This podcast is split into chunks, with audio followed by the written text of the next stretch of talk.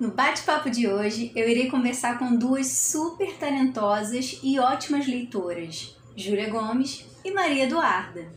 Júlia é uma pessoa tímida e avoada, imersa em tantas histórias que mal sabe onde começou nem se findará. Já Maria Eduarda é uma adolescente ávida por descobrir e que sempre esteve agarrada às palavras e aos livros. Acredita que a educação é a chave para garantir maior equidade e tem trabalhado para disseminá-la por aí. Meninas, sejam muito bem-vindas ao canal Literatura Já. Muito obrigada pelo convite, estamos muito agradecidas, é bem diferente esse programa para nós. Agradecemos muito. É, a gente vai começar o nosso bate-papo lendo, eu vou ler um trechinho aqui para vocês do livro O Pequeno Príncipe.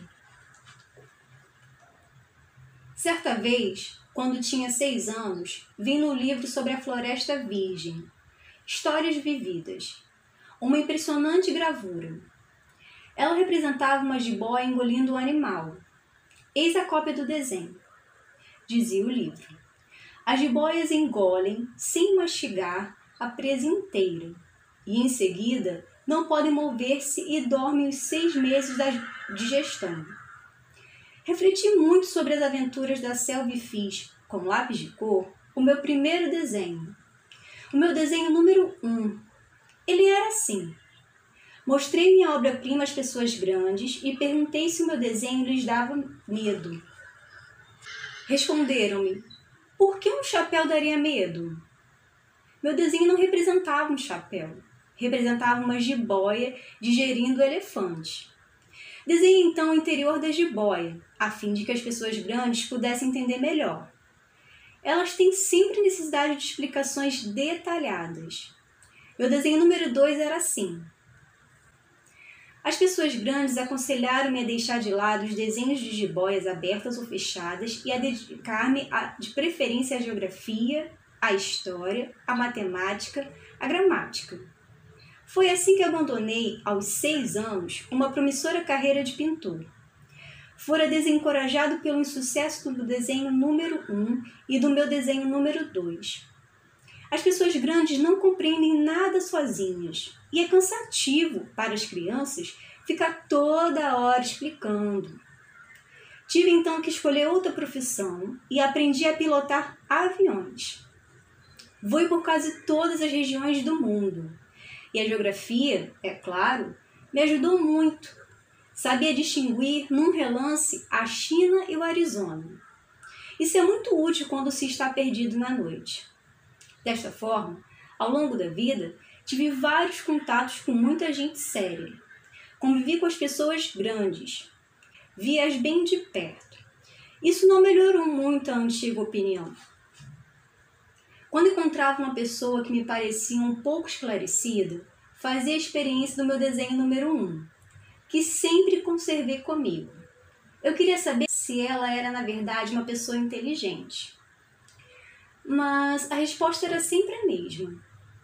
É um chapéu.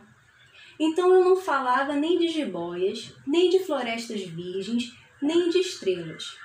Colocava-me no seu nível. Falava de Brigitte, de golfe, de política, de gravatas. E a pessoa grande ficava encantada de conhecer um homem tão razoável.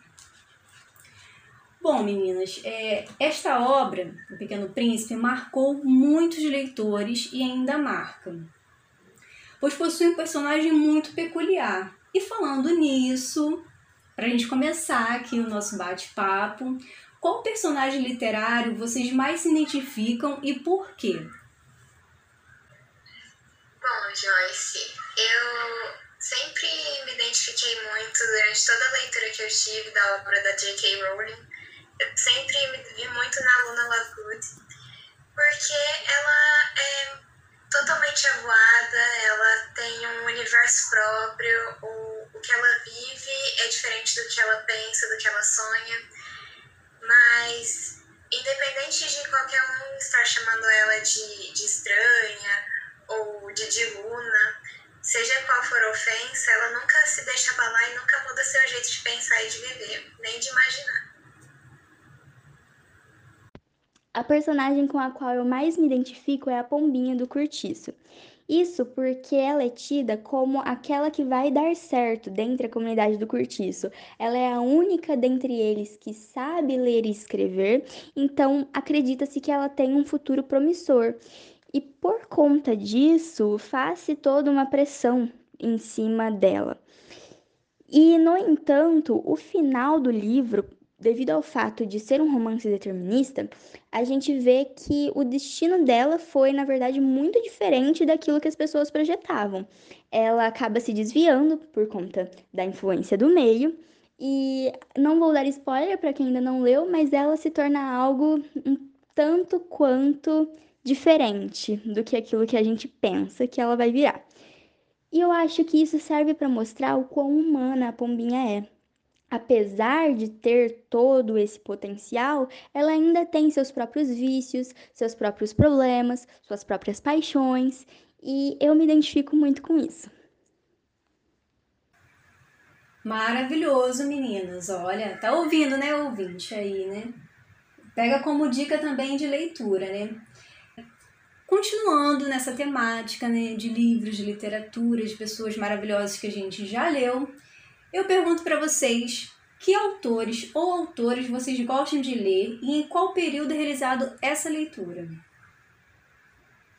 Para ser bem sincera, eu tenho somente uma autora que sempre, qualquer livro que sai dela, sempre tem na minha estante, que é a Colleen Hoover.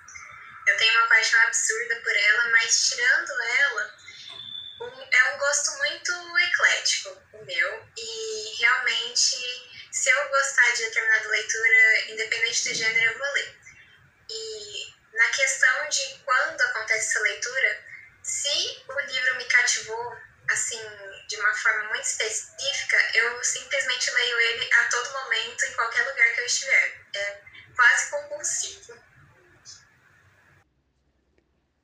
Eu também sou uma leitora bem versátil. Eu gosto de acompanhar as minhas aulas de literatura. Então, quando a gente está estudando um determinado movimento literário, eu tento ler nem que seja um conto de um autor daquele movimento. E quanto ao horário da leitura, eu não sou que nem a Ju de imergir tanto assim na história. Quer dizer, eu faço essa imersão mas de uma forma mais controlada, né? Eu sou uma autora, uma autora, eu sou uma leitora bem regrada e por isso eu tenho horários bem certinhos para ler. Então eu leio de manhã, logo depois de acordar, antes de ir para a escola, leio nos intervalos entre as aulas e no meu horário de almoço quando eu, quando sobra tempo. Quando e como surgiu essa coisa da leitura para vocês? Teve uma motivação? Foi na família? Foi na escola? Foi algum professor? Algum amigo? Alguém indicou? Como aconteceu isso? No meu caso, é, aconteceu, acho que não tem uma razão específica, mas desde quando eu era muito criança, todo domingo, todo sábado, na verdade, eu ia para casa da minha avó e ela comprava aqueles livrinhos bem fininhos de histórias, tipo de princesa, uma fábula, e eu devorava todos eles. E aí chegou um momento que eu ia na casa dela mais vezes por semana para ver se tinha mais livro. Mas eu também acho que deve ter alguma coisa de genética, porque o meu avô era fissurado em literatura, ele fez faculdade de letras e era uma paixão absurda dele e todo, todo mundo da família fala que eu peguei esses genes da parte dele. Ai, que lindo! E você, Maria Eduarda? Eu acredito muito no potencial dos filmes e séries e até jogos como chamariz da literatura, porque eu já vi acontecer com vários amigos que não se consideram leitores, eles irem assistir um filme no cinema, ou então na Netflix, verem um filme ou um seriado, ou até um trailer, e por causa desse filme, seriado ou trailer, eles vão procurar o livro, porque você, isso já aconteceu comigo também, e você se encanta tanto pelo universo da história que você quer expandi-lo, você quer se aprofundar naquela trama, e aí você vai buscar a literatura, porque não adianta. Se o livro, se o filme ou o seriado foi baseado no livro, é no livro que você vai encontrar o extra, né? A parte mais gostosa. Enfim, eu acredito muito nos filmes e seriados. E sim, esses mecanismos, filme, música, tudo que envolve a arte contribui de algum modo para que a leitura ela seja expandida. Muito bom a, a fala de vocês, eu concordo, assina embaixo, inclusive. E continuando nessa temática, eu quero perguntar, né? Qual livro foi mais desafiador para vocês? Assim, é, na literatura, vocês acham que tem alguém que é rebelde? O que, que vocês pensam sobre isso? Eu, Júlia, sobre a leitura que mais foi desafiadora para mim, foi até uma leitura recente, foi a, de, a do Conto da Aya, da Margaret Atwood, que, primeiramente, eu sou uma pessoa extremamente sensível com, com qualquer tipo de literatura, com filme série nem tanto, mas com os livros é demais. Então, é, é uma leitura de uma coisa que realmente mexeu demais com a minha percepção, que é uma sociedade totalmente distópica e é uma coisa que pode muito bem acontecer daqui a alguns anos. E eu ficava demais, assim, eu ficava muito chocada com cada uma das páginas que eu ia lendo. Agora, sobre um autor rebelde, é, eu pensei aqui, fiquei, fiquei até refletindo um pouco sobre isso quando você falou, mas eu acho que é o José Saramago. Porque, na minha percepção, quando envolve algum ato considerado herege, já é uma coisa que bate demais assim na sociedade, desde que a religião foi inventada, é uma coisa muito, muito forte, que mexe muito com as pessoas.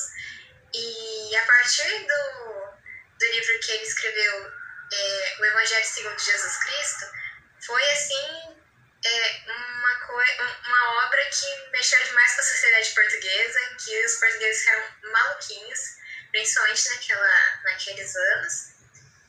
E foi um, um ato bem rebelde, no, no, ao meu ver. Também tem um autor, que eu, dois na verdade, um na prosa e um na poesia na prosa, eu acho que é o Nelson Rodrigues. Não sei se vocês já leram alguma coisa, mas se forem ler, preparem o coração. E na poesia, eu acho que do passado, Gregório de Matos. É, com a sátira, né, Brasil? Hoje seria uma coisa assim muito escandalosa. Então, caso alguém procurem esses autores, prepara já o coração, porque você não vai ler coisas doces e muito amáveis. Eles pegam na ferida, falam de coisas assim que no momento talvez algumas pessoas ficariam bem escandalizadas. Mas e você, Maria Eduarda? O que você tem para contar pra gente? Que autor é rebelde para você? O livro mais desafiador, na minha opinião, foi, quer dizer, pelo menos até hoje, né? Foi o Banquete de Platão eu achei, embora ele seja muito curto, eu achei que ele tem nomes de filósofos que são só citados, não são muito explicados e que são muito parecidos entre si, mas ao mesmo tempo muito diferentes para os nomes que nós conhecemos hoje em dia, sabe?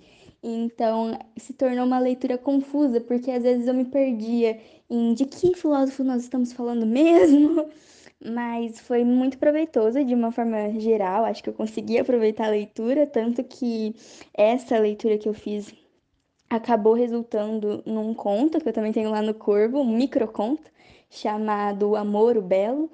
E no entanto, foi uma leitura de difícil travessia, mas que eu amei fazer. Foi muito muito proveitoso e muito gostoso ao mesmo tempo, embora tenha sido difícil.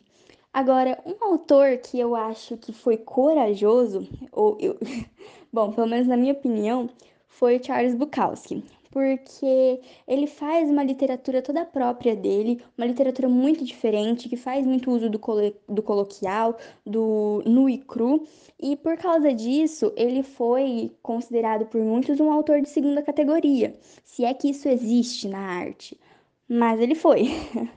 E mesmo assim, ele continuou com a convicção dele, com o estilo dele e continuou fazendo a arte dele da forma como ele, como ele achava que era melhor. Ele foi mais um que não se curvou a, ao padrão. E eu acho que isso é um grande ato de coragem. A gente observa isso repetidas vezes ao longo da, ao longo da história, em diversos âmbitos, e eu nunca me canso de ver as histórias dessas pessoas porque são sempre grandes atos de coragem. Ir contra a maré é uma coisa que eu acho maravilhosa. Eu quero dizer que esse momento é muito triste porque já tá acabando e eu não gosto quando acaba, eu gosto quando continua e enfim, mas vamos lá. Essa é uma pergunta extra que eu tenho para vocês, porque eu quero saber, o ouvinte do outro lado quer saber Gente, eu acho que todo mundo quer saber por que os adolescentes são rebeldes. Joyce, ao meu ver, eu não acredito que, que, que os adolescentes, os jovens, eles são rebeldes porque eles são jovens ou são adolescentes. É mais uma questão de que na idade deles, os adultos não, não colocam eles para se expressar, para falar. Igual eu e a Dada, a gente estava discutindo há pouco mesmo sobre a frase: ah, quando você crescer, você vai entender, quando você for adulto, você vai entender. Não tem frase alguma que desestimule mais ou que deixe um, um jovem mais para baixo do que essa, porque realmente é, ele vai fazer o quê para um adulto escutar ele se ele só vai ter credibilidade quando ele for mais velho? Mas eu também acredito que existem mesmo alguns jovens que são taxados de rebeldes, mas é simplesmente uma forma deles de, de viver, de se expressar. Mas e você, Dada? O que, que você pensa sobre isso? Você, você foi ou é ou nunca foi uma rebelde? Sobre isso, eu não acredito que seja tanto uma questão de rebeldia mas que se trata de nós estarmos nessa idade começando a conhecer e a formular nossas próprias opiniões sobre tudo, a vida, o universo e tudo mais, e começando a ter nossos próprios posicionamentos. E aí a gente começa a querer ter voz, aí a gente começa a querer expressar isso que a gente pensa, isso que a gente acha. E por vezes, como é algo novo para nós, nós não sabemos expressar da forma mais socialmente aceita, digamos assim, da forma que talvez os adultos achem mais correto, porque nós estamos aprendendo, querendo ou não, né? Todo mundo está aprendendo, não só os adolescentes. Então, eu acho que se trata um pouco de falta de empatia por parte da, das pessoas mais velhas e do fato de eles não reconhecerem que um dia eles já passaram por isso também, sabe? Que um dia eles também já foram os incompreendidos, que um dia eles já não souberam se expressar tão bem e se colocar tão bem para dizer aquilo que eles pensavam. E essa falta de compreensão associada a essa falta de tato gera esse monte de conflitos de geração que a gente vê por aí na minha opinião. Joyce, eu vou deixar o nosso momento aqui um pouco mais pesado, mas é porque eu acho que essa frase é realmente muito. Essa, essa, esse parágrafo é realmente muito significativo, que é do meu queridinho Ponto da Aya, e diz o seguinte: Eu gostaria de não ter vergonha, gostaria de ser sem vergonha, gostaria de ser ignorante. Assim eu não saberia o quanto era ignorante. Esse trecho eu acho muito significativo porque é aquele momento que você reflete, né? Tipo, ai, nossa, mas eu sou ignorante, mas eu queria não ser ignorante para não passar culpa. Ou eu gostaria de ser sem vergonha para ir lá e não ter vergonha de ser ignorante também. Ter vontade de fazer e fazer, ou ter vontade de pensar e pensar. Nossa, eu aprendi muito hoje com vocês, meninas. É assim, eu tô muito, muito feliz. É, primeiro, feliz por vocês terem aceitado o convite, porque eu achei que vocês não fossem aceitar. Feliz por vocês terem conversado aqui com a gente, abrir um pouquinho o coração.